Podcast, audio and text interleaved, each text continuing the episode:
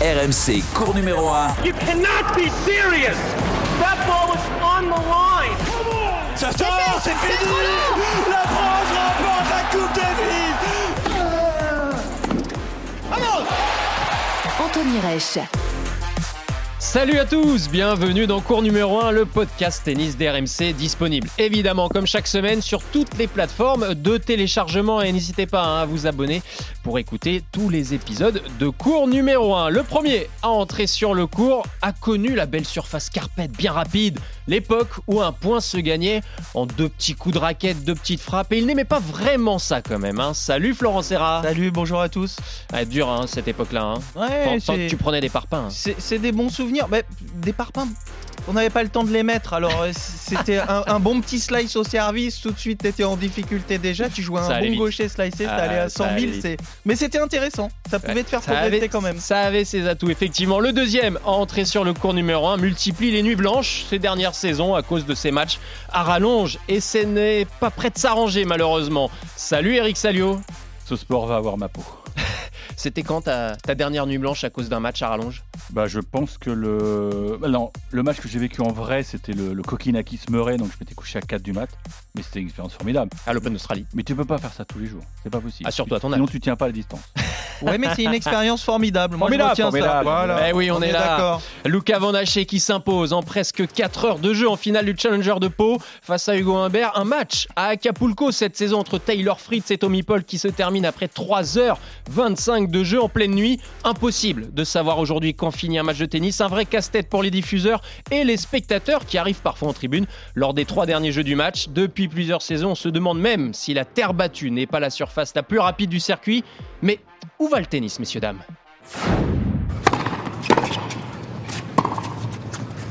Putain, ça va être long. C'est long. C'est chiant. M'emmerde, moi.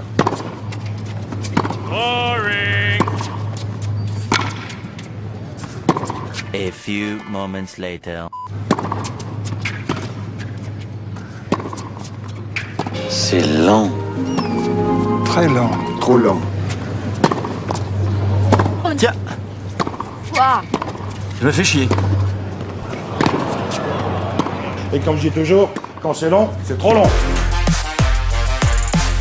Excellente production, merci Max Avolin pour ce boulot. Effectivement, c'est lent, c'est long, c'est très long, c'est de plus en plus long tous ces matchs de Plus tennis. c'est long, plus Euh, c'est bon. Ben, apparemment, hein, c'est ce que c'est ce qu'on vient d'entendre. Effectivement, hein, c'est la, la- la célèbre phrase. En tout cas, c'est vrai que, que les matchs de tennis, que ce soit sur le circuit principal, le circuit secondaire désormais, avec euh, ces matchs à rallonge aussi sur euh, le circuit challenger, eh bien, ils sont de plus en plus fréquents. Ça perd le- les spectateurs. On ne sait plus quand un, match va terminer. On a du mal à, tout tout prévoir sur le circuit et beaucoup de choses ont changé ces dernières années. D'ailleurs, euh, messieurs, si on, regarde un peu euh, les surfaces que l'on trouve sur le, circuit ATP WTA, mais dans, le tennis mondial, il y a évidemment le dur, la terre battue et le gazon.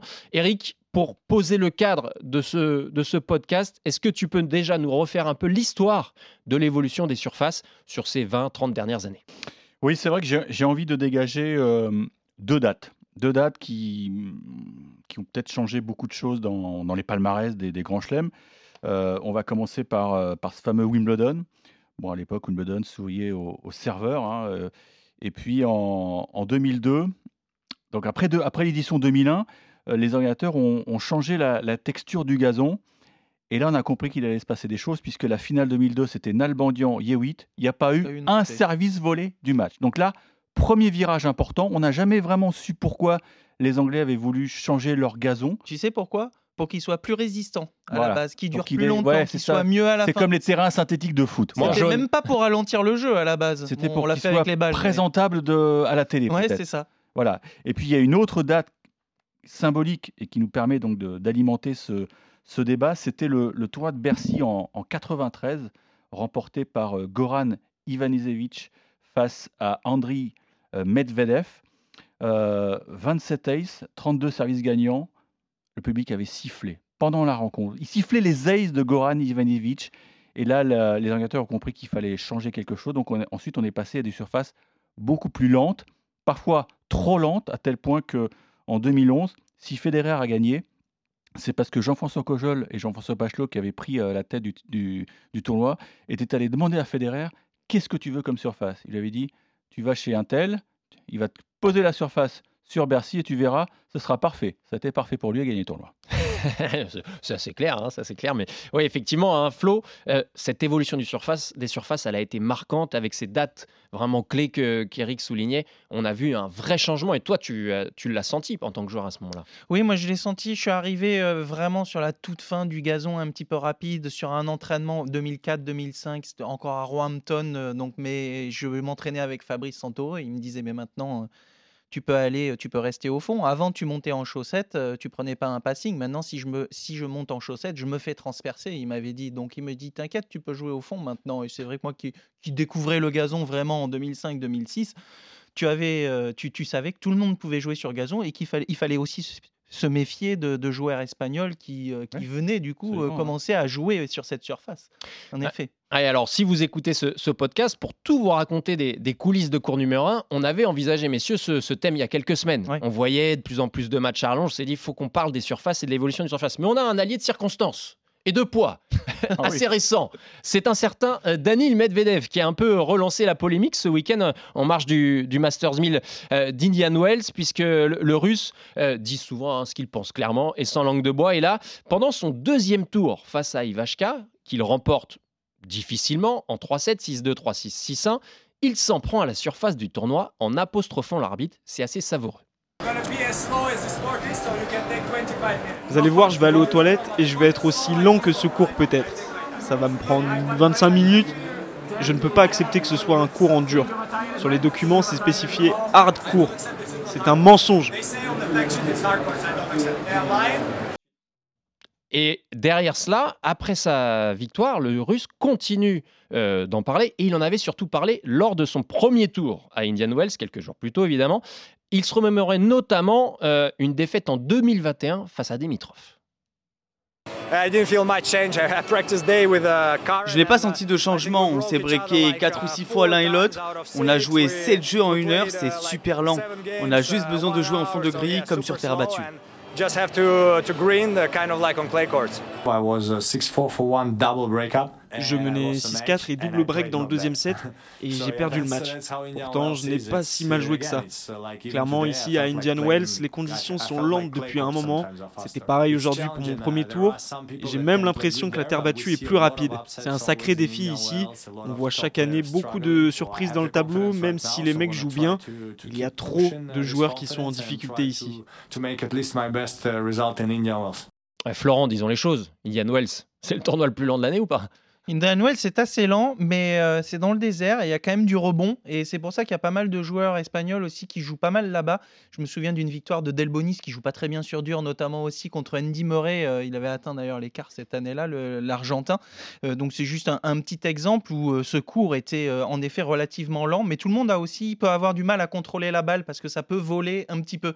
Mais, mais oui, c'est très abrasif. Et encore une fois, c'est la surface. Mais pour moi, on en reparlera peut-être un petit peu après. Il y a aussi les balles maintenant. À Wimbledon, on en a parlé tout à l'heure, les Ouais, on balles beaucoup tout à l'heure. ralenties et on va en parler. La surface, bien sûr, il faut s'adapter, mais les balles également. Eric, toi qui, qui suis Indian Wells de près, honnêtement, on voit dans ce tournoi-là, mais, mais c'est pas que de cette année, hein, des points dignes d'un d'un match de terre battue. Ouais, c'est c'est complètement dingue. euh, on, parle pourtant d'un toit sur dur. Alors, euh, vous savez que euh, parfois les, les joueurs exagèrent, mais là, on a des, des analyses chiffrées qui sont absolument euh, indiscutables. Ça s'appelle le Court Pace Rating. C'est des tests de RCP, donc.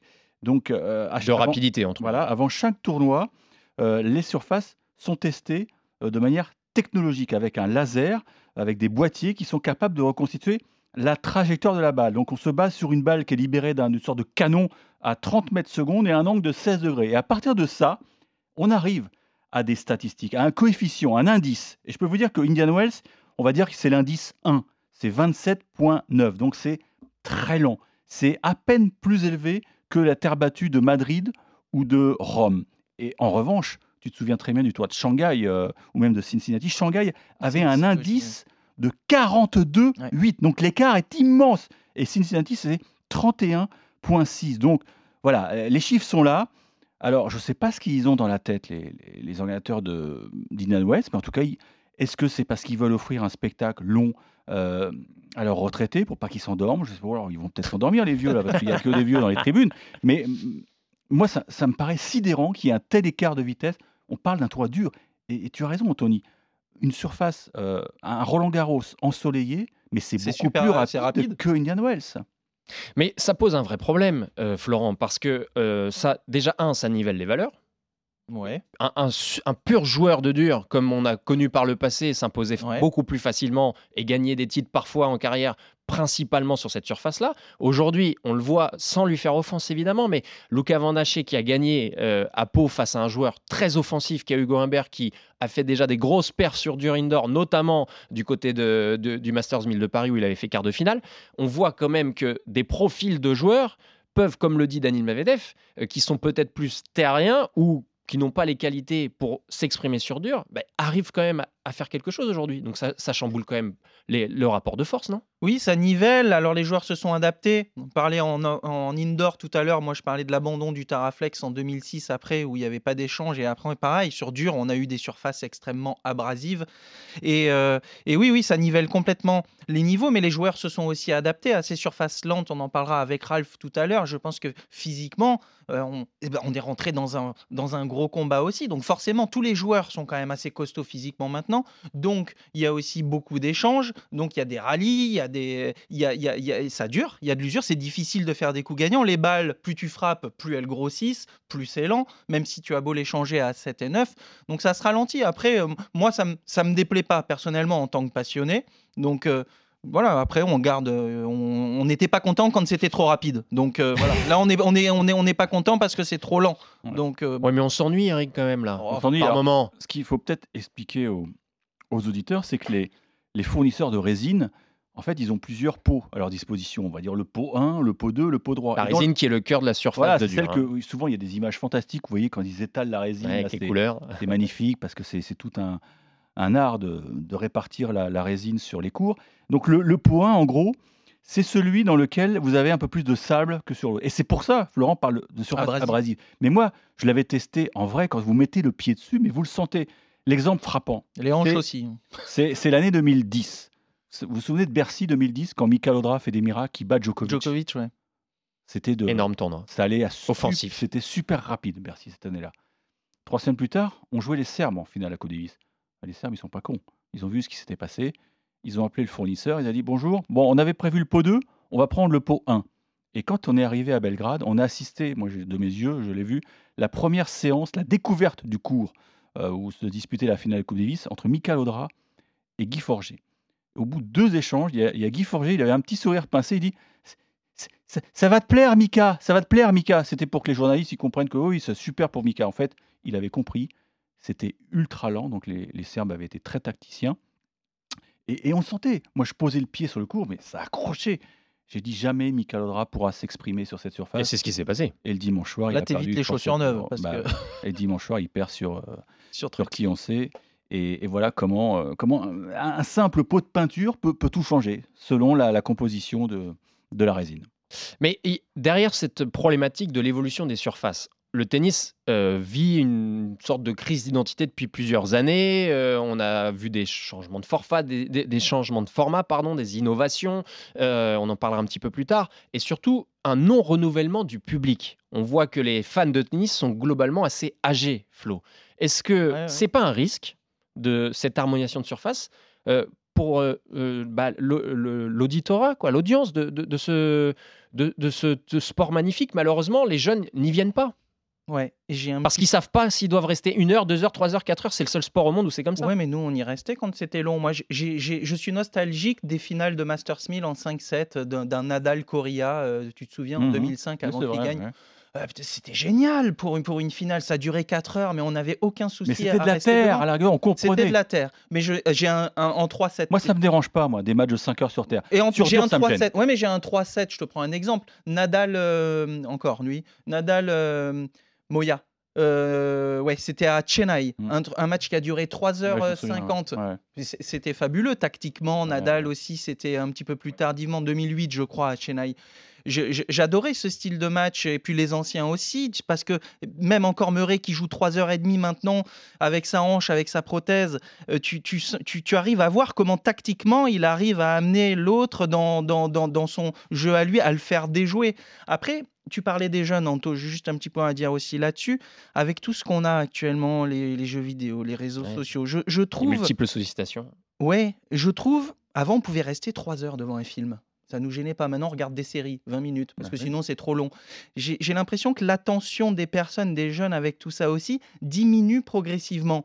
Et, et, et, et qui ne sont un, un peu moins capables de rester deux heures, deux heures et demie, trois heures devant un spectacle comme ça. Mhm, Et mhm. moi, j'ai peur qu'en effet, on teste dans le Masters des jeunes notamment, ou même on a testé en On en Challenger, ouais. Next Gen. Mhm, On teste solutions. des formats, mais j'ai peur qu'au bout d'un moment, si vous voulez voir que du show dans un tournoi, que ça se joue, euh, trois- euh, trois- on, va, on va commencer des 7 en 4-4, on va jeter la pièce en l'air, faites un tie-break et puis c'est terminé. Mais là, vous Comme une perdez le sorte de, tennis. de- de série de pénalty. Vous perdez, oui, mais vous perdez le tennis. Bien sûr, bien sûr. Euh, Flo, tu parlais de l'aspect physique. Justement, on a un invité qui est dans l'excellence même dans ce, dans ce domaine, euh, qui va partager ce- cet épisode de cours numéro 1 avec nous. C'est c'est Ralph Bogossian. Bonjour Ralph.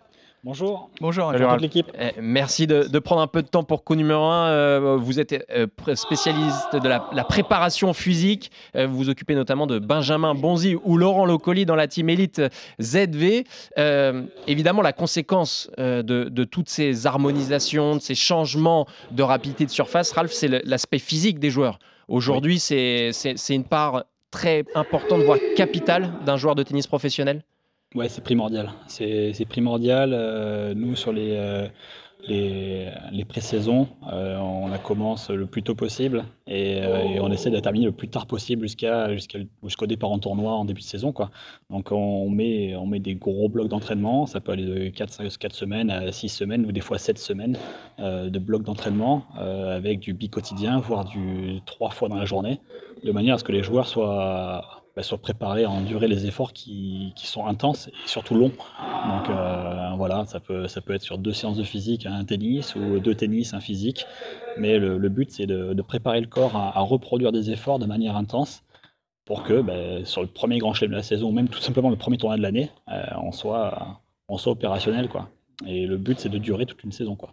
Et Ralph, vous êtes, euh, vous vous appuyez donc, parce que là, on a, on a évoqué pas mal de, matchs euh, qui durent très longtemps, mais vous, vous appuyez sur des stats pour, pour convaincre votre joueur que c'est vraiment indispensable. Et est-ce que lui le reçoit bien? Parce que j'ai l'impression que vous êtes en train de fabriquer des, des, athlètes au détriment du, tennisman, peut-être, non?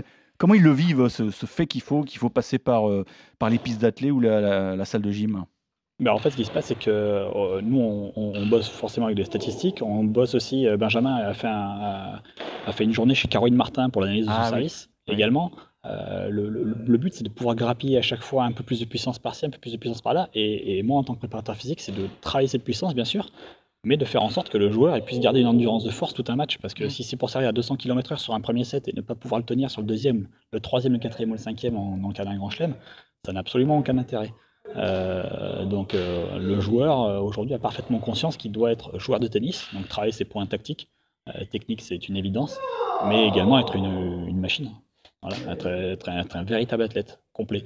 Mais est-ce que vous avez vu une évolution, Ralph, sur les dernières saisons ou depuis que vous êtes sur le, le- sur le circuit, vous vous occupez de, de joueurs pro, justement sur cette pondération entre l'aspect physique, l'équilibre à avoir entre vraiment ce- cet entretien et cette condition physique et l'aspect du jeu? Proprement- à proprement parler? Bah, je, je trouve que bon là j'étais sur euh, l'Open 13 dernièrement euh, où j'ai croisé d'ailleurs Eric. Euh, Il y a pas aujourd'hui aujourd'hui il n'y a pas un joueur même un joueur de double qui ne fait pas euh, du déverrouillage articulaire, des séances d'avant d'avant entraînement. Ça prend entre 45 minutes et une heure en fonction des joueurs avant de taper la balle. Il n'y en a pas un qui le fait pas quoi. tu, tu peux nous décrire justement ce- ces, ces- ces séances Ça dure combien de temps Euh, Bah, C'est vraiment le passage obligé? Ouais, c'est passage obligé. C'est-à-dire que, que ce soit des joueurs de double ou joueurs de simple, euh, la plupart commencent tous par un déverrouillage, articulaire euh, avec euh, du placement lombaire, déverrouillage des hanches, des épaules, un travail très souvent à l'élastique. Derrière, il y aura éventuellement du travail d'œil. et avant de taper les premières balles. Donc avant de taper les premières balles, il se passe minimum, on va dire, 20 minutes. Et pour les plus longs, c'est 45 minutes, 50 minutes. Ah, ça veut dire qu'il n'y a plus de touristes physiquement, Eric, alors Parce qu'avant, t'en as, t'en as, ah, as croisé un petit peu quand même. Raph, tu, tu, te souviens d'Olivier Mutis oui, oui, oui, oui, Qui était un, talent pur. Et moi, j'ai un copain de l'équipe, je le salue d'ailleurs, Vincent Cognier, qui m'avait raconté une anecdote fantastique. Il était en Espagne à un tournoi et il, croise à la sortie de, l'hôtel Olivier Mutis. Il dit Salut, euh, Yves, tu joues? Ouais, je joue dans une demi-heure. Vincent le regarde, dans une demi-heure, mais, mais tu vas pas t'échauffer. Si, si, et puis, et puis Olivier Mutis, sous ses yeux, se, remue le poignet, tu vois. Ah ben voilà, ça y est, mon échauffement est fait. Donc voilà, c'est un autre temps, c'est une autre époque. Et puis encore avant, je pense qu'il euh, il y avait beaucoup plus d'écart euh, sur les années 80, 90, même que ce soit encore sur les époques de Guy, Forger, Henri Lecomte, Yannick. Il y, avait, il y avait des joueurs très endurants, mais euh, la plupart, je trouve qu'on était moins basé sur l'endurance, le, le, fait de, de courir des heures. Et puis maintenant, c'est des joueurs, c'est costaud, c'est de la grosse les joueurs, tu, prends même McEnroe, euh, Connors, c'était pas du tout le même tennis, mais il y a les surfaces, il y a les il y a les cordages qui ont évolué du coup aussi. Avant le boyau, maintenant c'est des cordages nylon. Euh, il faut, il faut la faire avancer la balle, donc il faut être plus fort, plus costaud, plus endurant. Et je pense que oui, Ralph doit, doit voir la différence aussi entre ces époques-là et adapter la, préparation. Ben, L'exemple qu'il y a eu dernièrement, c'est entre Rotterdam et Marseille. Même balle, surface différente. L'usure de la balle n'a rien à voir. Et pourtant, c'est la même balle. Euh, c'est exactement la même marque, même manufacturier, et on se retrouve avec, euh, avec une balle qui grossit beaucoup plus à Marseille. Et pour la faire avancer, euh, sachant que le plancher, ben, ben, il, faut, y aller. Faut y aller. Et le, challenge, c'est justement de garder ces intensités avec une surface ben, qui, qui, est, qui, est, plus lente que celle de la semaine d'avant.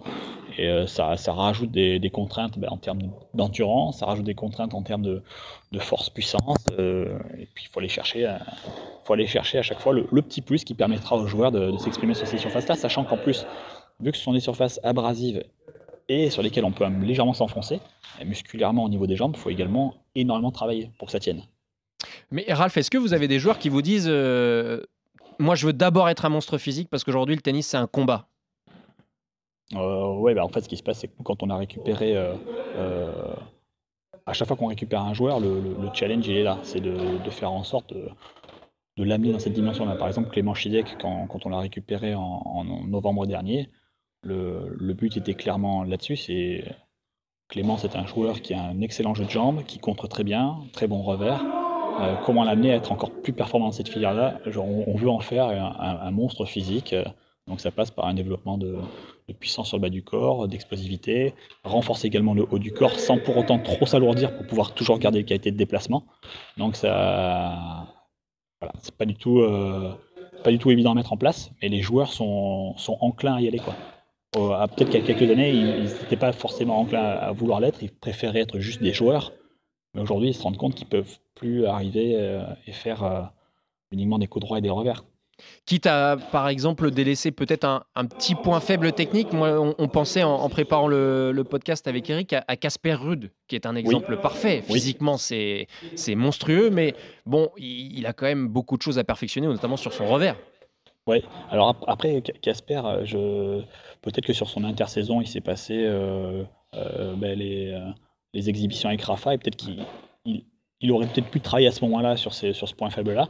En tout cas, euh, Casper, ouais, c'est une, véritable machine. Euh, là, pour le coup, euh, très très puissant. Et nous, je sais qu'avec avec la, structure dans laquelle je travaille, la priorité sur les deux, trois premières semaines, c'est moi qui l'ai. C'est physique. Et après, ils font les, ajustements techniques au fur et à mesure. Mais dans les, deux, trois premières semaines, on est, est sur du bi-quotidien, voire trois fois du physique par jour. Eric. Raph, tu, évoquais, euh, je ne sais pas qui employait le terme, machine de guerre. Euh, l'exemple, c'est, enfin, je trouve, Carlos Alcaraz, qui a, un déplacement mais extraordinaire, aérien, on dirait un, danseur étoile, et et il y a, y a des pépins physiques inhérents. Quoi. Il y a eu euh, les abdos, il y a eu la cuisse, donc machine de guerre, mais terriblement fragile. Donc comment, comment faire pour que cette machine de guerre ne, tombe pas en rade quoi? Bah, peut-être qu'à un moment donné, ça peut passer aussi par l'alimentation, ça peut passer par le, sommeil, peut-être qu'il gère peut-être moins bien le stress à un moment donné, peut-être qu'à un moment donné, quand il est, euh, quand il est en train de jouer, euh, même s'il déploie une énergie euh, hallucinante, peut-être qu'il a, il a besoin de se relâcher. il y a toutes ces, tous ces paramètres, donc il faut travailler à haute intensité tout en permettant bah, d'être euh, le plus fluide possible. Et le meilleur exemple pour ça, aujourd'hui sur le circuit, ça reste quand même Novak. Et puis il y a quelques temps, c'était c'était Roger. Eh, eh, Ralph, là, il y a eu un beau point derrière vous, là, non? On est sur Voilà, ils sont en train de jouer, euh, ou quoi là? Pour, pour Ils expliquer sont, euh, ils, sont- ils sont, ils, ils sont sur un terrain de badminton. En fait, je suis dans, je suis dans la salle de. Je, suis- je suis- je suis dans l'endroit où je, où je travaille pour la préparation physique et il y a des salles de squash qui font un bruit incroyable ou alors la salle de badminton. Ah, Il y a un match terminal. là où se joue l'apéro, je pense. hein, parce qu'on est, Ah, là, c'est- on est à la mi-journée, là, ça, ça, C'est ça- ça joue extraordinaire. fort. Et attendez, et ils sont, je suis sur le cinquième terrain et ils sont euh, Assez loin. terrains plus loin que moi. Ouais, assez Ouais. loin, effectivement. Flo, Flo tu, voulais, tu voulais euh, je, je réagir. reviens sur l'importance euh, du physique. euh, moi, il fallait que je, je travaille bien physiquement aussi parce que mon jeu était basé sur un jeu de fond de cours avec des, des- des frappes. Et Ah, je tu sais que toi. hein. plus je me sentais bien, ces périodes foncières pour moi, comme par, les Ralph, 4-5 semaines qu'on faisait, elles étaient essentielles. On pouvait les faire à la Fédé, on pouvait les faire après euh, compléter. Mais euh, euh, je trouve que ça avait un tel effet bénéfique sur la tête aussi. Quand tu sais que physiquement tu es affûté et que tu peux tenir longtemps sur le terrain, que tu n'auras pas de soucis de, de crampes ou quoi que ce Mhm. soit, ou que tu, tu sais que tu vas vite, tu sais que tu es endurant, bah, ça a un effet sur. Ça renforce ta confiance. Ouais, Et- bien et sûr, bien c'est- sûr. et c'est essentiel de nos jours. Bah, c'est c'est ce qu'a dit, essentiel. c'est ce une dit, Andy priorité. Murray- c'est ce qu'a dit Andy Murray. hein. Il a dit Moi, je me sens fort physiquement. Voilà, tu as vu ce qu'il a aligné comme match? Berrettini, Ah, il arrête 4h54. Kokinaki, 5h50. Bautista, 3h22. Et récemment encore, Echeverry, 3h14. Mais c'est c'est extraordinaire ce qu'il arrive à faire. Mm. À son âge, Avec une pouvoir euh, prothèse. Avec une donner. prothèse ouais, de hanche. ça, c'est rien, la prothèse. Alors, donner un petit coup physique, Ouais, euh, alors que. Alors qu'avant, c'était un joueur qui était, qui était tellement fort tactiquement, mais il s'est Ouais. rendu compte que ça suffisait plus. Quoi. Bien sûr, bien sûr.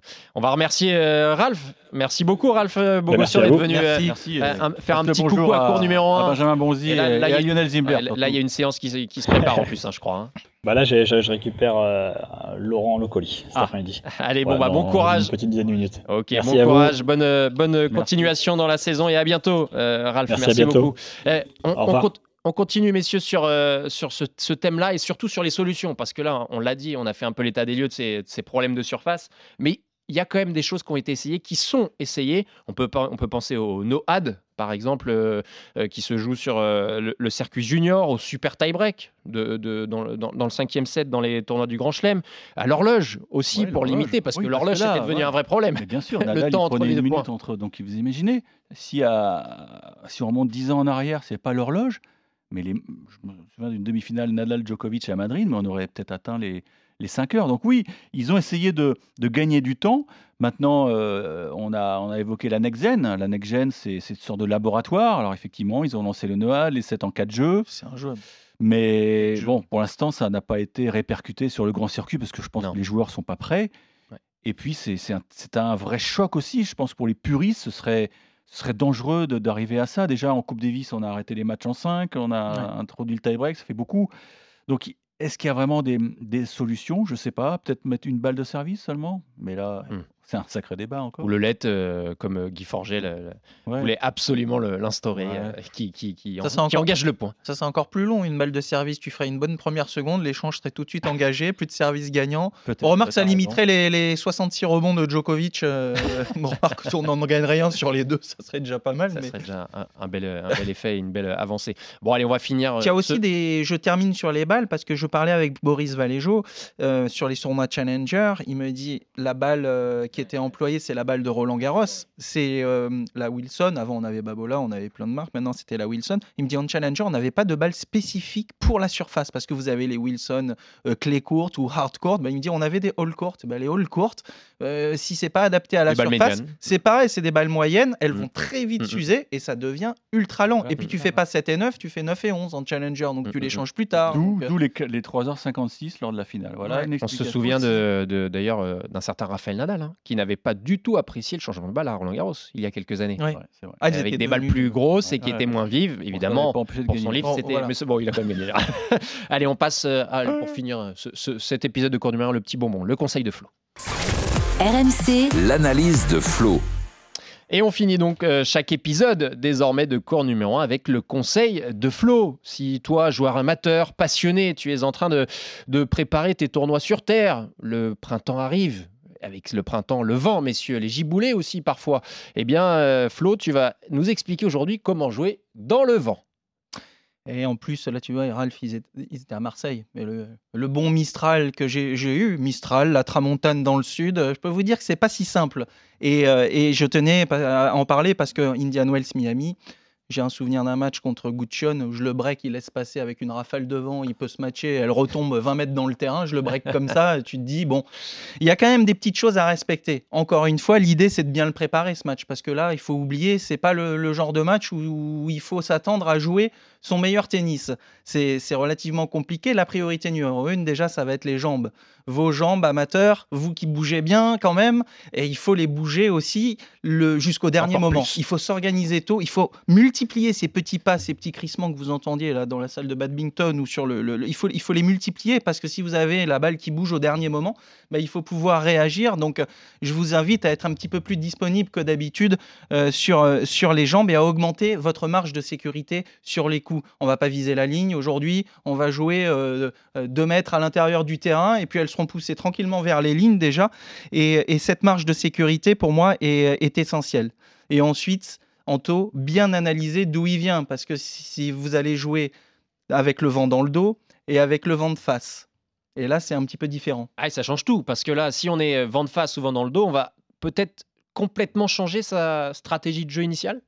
Oui, parce qu'il faut faire attention. Vous, si vous êtes un joueur qui va jouer, qui joue principalement à plat, si vous avez le vent dans le dos, si vous mettez pas d'effet, cette balle, elle va être poussée hors des limites par ce vent. Donc, avec le vent, quand on a le vent dans le dos, je vous invite plutôt à, utiliser. Alors, vous avez le slice et, le lift. Je préfère le lift vraiment parce que cette balle, elle a tendance à, à- replonger. Et en plus, elle va gêner celui qui a le vent dans le dos parce qu'il va être, il va être amené à, à reculer et vous allez venir pouvoir euh, avancer, euh, venir au filet. Et vent dans le dos, vent, vent, de face, inversement, je vous inviterai plutôt à utiliser des frappes sans forcer. Parce que là, c'est l'idée, c'est c'est que vous allez vous épuiser si vous voulez frapper comme un sourd, mais à utiliser des frappes un peu plus à plat, en prenant de la marche par rapport au filet toujours, vous allez pouvoir utiliser moins d'effets pour essayer de trouver de la longueur. Et ensuite, tu parlais de changement tactique. C'est quand du fond, c'est compliqué. Je ne sais pas ce que vous en pensez, vous deux amateurs. Ouais, moi, moi, amorti face au vent. Amorti, Voilà. tout de suite. Amorti Comme aussi. ça, Eric, il y- et je suis sûr, il n'y va pas sur celle-là, c'est sûr. J'ai déjà anticipé, je suis déjà dessus.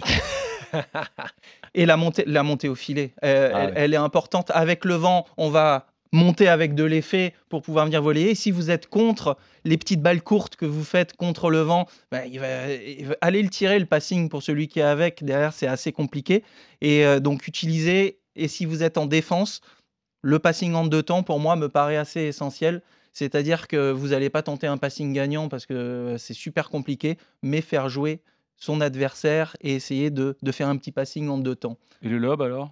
Le lob euh, contre le vent, Osez. à mon avis, euh, vous pouvez vous, vous faire euh, assassiner derrière avec un bon match. euh, Plutôt à Ah, bannir, c'est pas facile. euh, la balle s'élève, tu prends le mec il prend une bourrasque. Ça peut être un coup Ça peut- euh, c'est- ouais. intéressant. C'est ça. Le C'est lob. vicieux, hein, t'aimes bien, toi. Ah, j'adore. Et le vent latéral. Tu te souviens de Richard Agasquet Tu te connais Richard Ouais, Agasquet Un petit peu. À l'Open d'Australie, il joue Hugo Humbert. Il avait un vin de dingue. En conférence de presse, il dit Ouais, dans le vin, je suis top 10. Parce qu'il était élevé à Sérignan. Voilà. Eh oui. Ouais. Eh, Il a, il a martyrisé un certain Thomas Berdych dans le vent à Roland Garros en Coupe Davis. Bien entendu. une bien année. entendu. Mais il est top 10. Il Eh oui. Et il visait bien, Richard. Je peux te dire que parce que j'ai pas parlé du vent latéral. Le vent latéral, c'est la le dernier point.